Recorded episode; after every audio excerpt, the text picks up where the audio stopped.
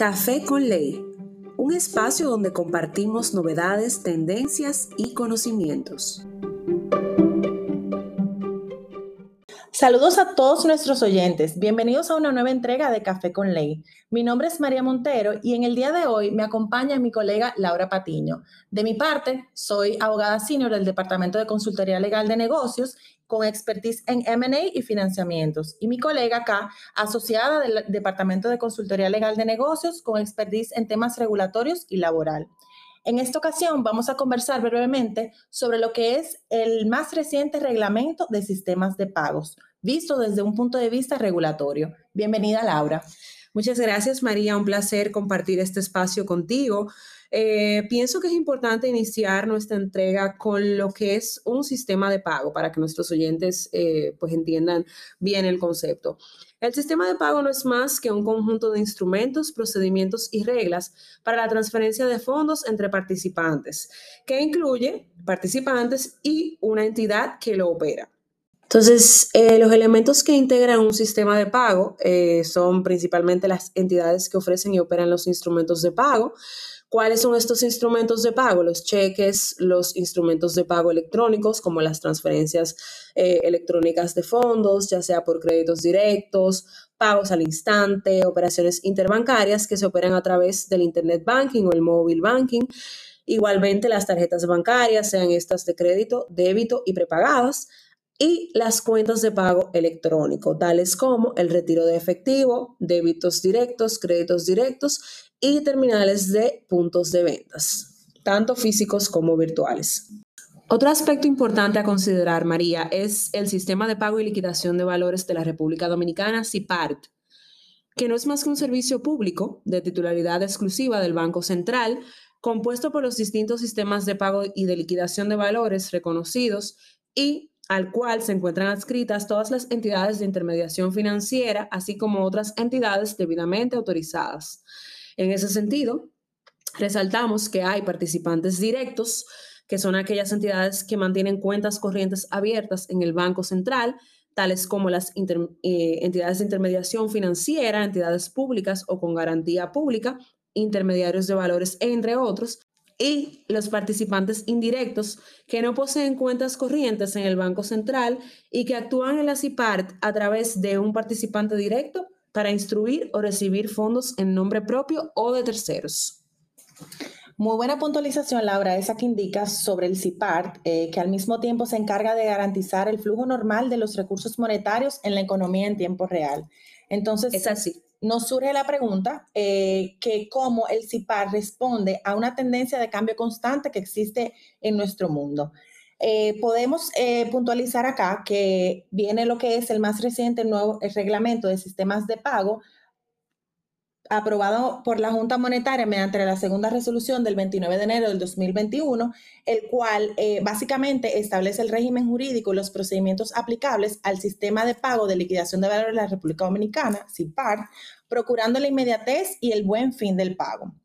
Entonces, preguntamos, ¿a qué aplica este reglamento? Este reglamento aplica para los sistemas de pago o también conocidos como liquidadores de valores, administradores y participantes, proveedores de servicios de pago y todas las demás entidades de, apoyos, de apoyo perdón, que se encuentran en el sistema. Entonces, este reglamento básicamente recoge todas las tendencias mundiales en materias de sistema de pago, siendo a la vez enriquecido con observaciones que fueron realizadas por el sector eh, que agrupan las entidades, perdón, con las entidades que se agrupan del sector a, tales fines, involucrando también organismos supervisores sectoriales. Así es, hubo una participación bien activa del sector privado en la revisión de este reglamento que lo hace más interesante, María. Así es. Eh, igualmente, y para que tengan una idea de cuáles son aquellos eh, contenidos más relevantes del reglamento, podemos puntualizar. Eh, se crea lo que es el agente de pago electrónico para afiliación y fondeo de la cuenta de pago electrónico, de modo tal que las farmacias, hoteles, supermercados, subagentes bancarios puedan fungir, fungir como tal. Se fortalece los requerimientos de autorización para operar como administrador de un sistema de pago o liquidación de valores se contempla igualmente como proveedores de servicios de pago a las entidades de intermediación financiera, administradores de un sistema de pago, entidad de pago electrónico y empresa de adquierencia.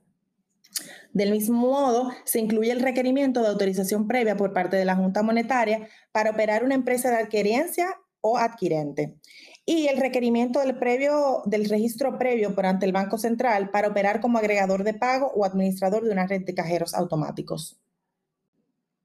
Laura, para entender las motivaciones básicamente de esta modificación integral que se hizo del reglamento de sistemas de pago, eh, me gustaría puntualizar unas estadísticas presentadas por el Banco Mundial, particularmente sobre el sistema de liquidación bruta en tiempo real, eh, también llamado LBTR, que es la plataforma a través del cual eh, se realizan las transacciones. Y para tener como una idea comparativa, en marzo del año 2021 se liquidaron, se liquidaron diariamente un promedio de más de 45 mil transacciones, cantidad superior a la que tenían en el año 2009, que era aproximadamente 557 transacciones diarias. Entonces, con relación a los montos de pagos cursados a través del LBTR, también comparamos con la estadística del Banco Central, un promedio en marzo 2021 de 177 mil millones de pesos dominicanos y 471 millones de eh, dólares estadounidenses, versus en el 2009 que fue apenas un, un monto de pesos dominicanos de 50 mil 300 millones y en dólares estadounidenses 2.4 millones de dólares. Sí, María, entiendo que igualmente como resultado de, la pandemia, eh, la parte de los pagos electrónicos tuvo muchísimo auge a nivel mundial, lo que generó la necesidad de que aquellas regulaciones que no contaban con ciertas figuras eh, establecidas en su normativa, como el caso de nosotros, eh, tuvieran que adaptarse a la nueva realidad. Sí, definitivamente, Laura. Incluso otra estadística adicional que presenta el Banco Central muy interesante es que en febrero del 2021 los clientes bancarios realizaron un total de transacciones con instrumento de pago ascendente a casi 95% eh, versus un 5.7% solamente de cheques. O sea que la diferencia es abismal. Es abismal, es así.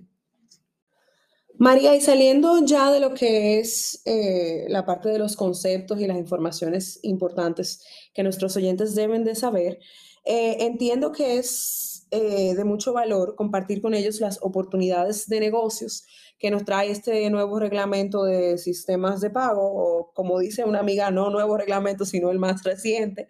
y es que precisamente en nuestra experiencia hemos recibido eh, acercamientos de potenciales clientes interesados en iniciar operaciones en nuestra, en nuestra jurisdicción y eh, evidentemente esto es eh, bastante interesante de cara a la inversión extranjera.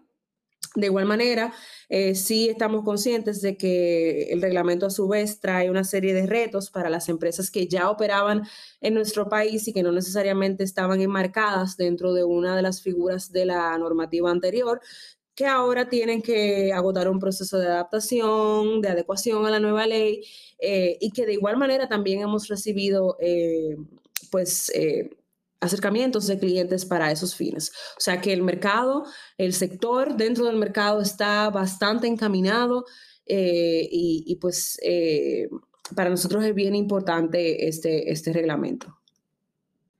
Agregando a lo que dices, eh, debemos de resaltar el hecho de que en este proceso de adaptación, el regulador, adaptación y transición, el regulador se va a mantener emitiendo instructivos para responder a todas las eh, inquietudes y problemas que, se vean, que vayan surgiendo sobre la marcha de, como resultado de este nuevo reglamento de sistema de pago. Me gustaría puntualizar, Laura, el hecho de que uno de los acápites del reglamento establece que en caso de que una persona jurídica desee establecerse como distintas figuras, esta deberá de, cumplir con el requisito de capital mínimo establecido para todas esas figuras, de modo tal que la autorización será emitida de manera expresa para esas funciones. Ya para recapitular eh, un pequeño sumario de la importancia de este nuevo reglamento o más reciente reglamento de sistema de pago, podemos ver cómo el mismo responde a, la modernidad y a la eficiencia que necesita el mercado y contribuye a lo que es el desarrollo de la actividad financiera y la economía en general puntualizamos también el hecho de que este reglamento básicamente eh, viene establecido por mandato en la ley monetaria y financiera, el artículo 15, donde le corresponde al Banco Central la, Central la supervisión y liquidación final de los sistemas de pago. Agradecemos a todos nuestros oyentes por esta oportunidad y pueden contactarnos a nuestras acostumbradas redes sociales e información de contacto. Hasta una próxima entrega. Muchas gracias por escuchar nuestro podcast. Nos vemos en la próxima entrega de Café con Ley. Recuerden seguirnos en nuestras redes sociales. Estamos en Instagram como Pellerano Herrera, en Twitter como Pellerano H y en Facebook y LinkedIn como Pellerano Herrera. Para más información, visita nuestra página web en www.phlaw.com.